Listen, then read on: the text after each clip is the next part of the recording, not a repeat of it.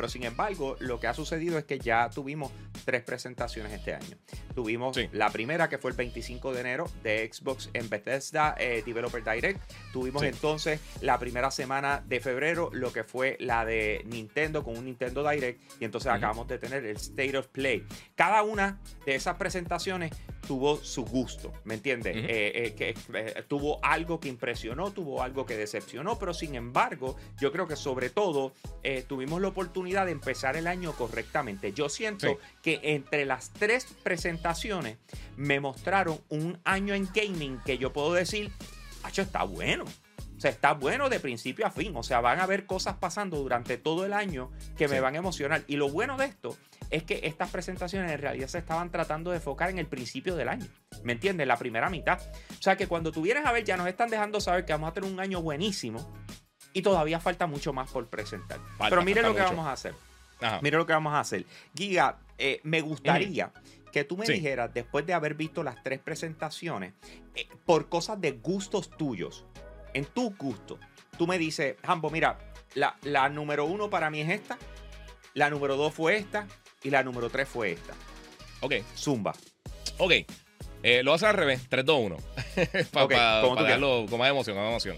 Eh, yo pensé que la tercera realmente fue la de PlayStation. Y no fue que estuvo mala, pero yo creo que en general muchos de los títulos eh, no me mataron.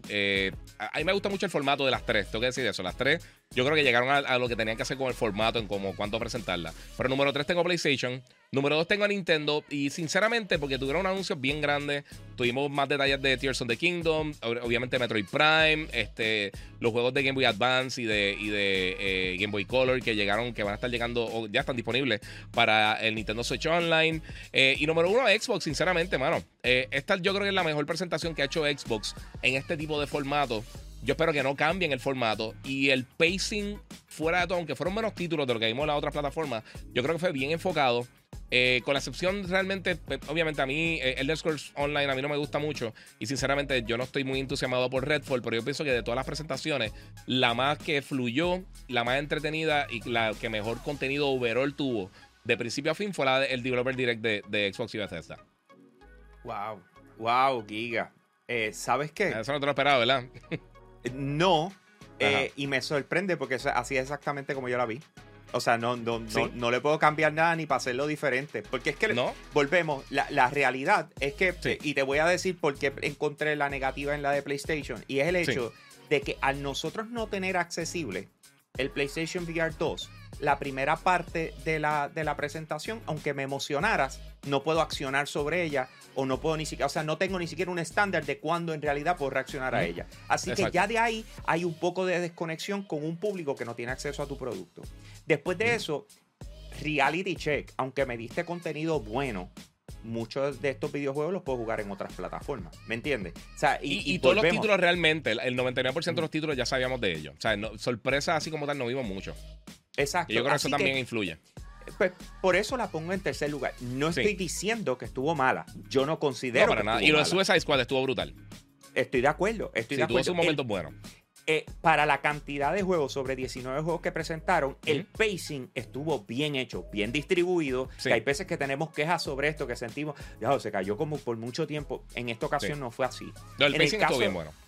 En el caso de Nintendo, le critico los 39 juegos que presentaron. O sea, hay veces que menos es mejor, ¿me entiendes? Pero sin embargo, se aseguraron de tocar todos sus nichos y sobre todas las cosas decirle a los que son fanáticos de Nintendo por años y años, decirle, I got your back. Y aquí está todo lo que tú me has pedido. Exacto. Hasta el, detalle bobo de, mira, los juegos de, Game Boy y Game Boy Advance ya están aquí. Lo que me los pediste, aquí los tienes. Tú eres mi fan, te los he vendido. Es la sorpresa Metroid, sinceramente.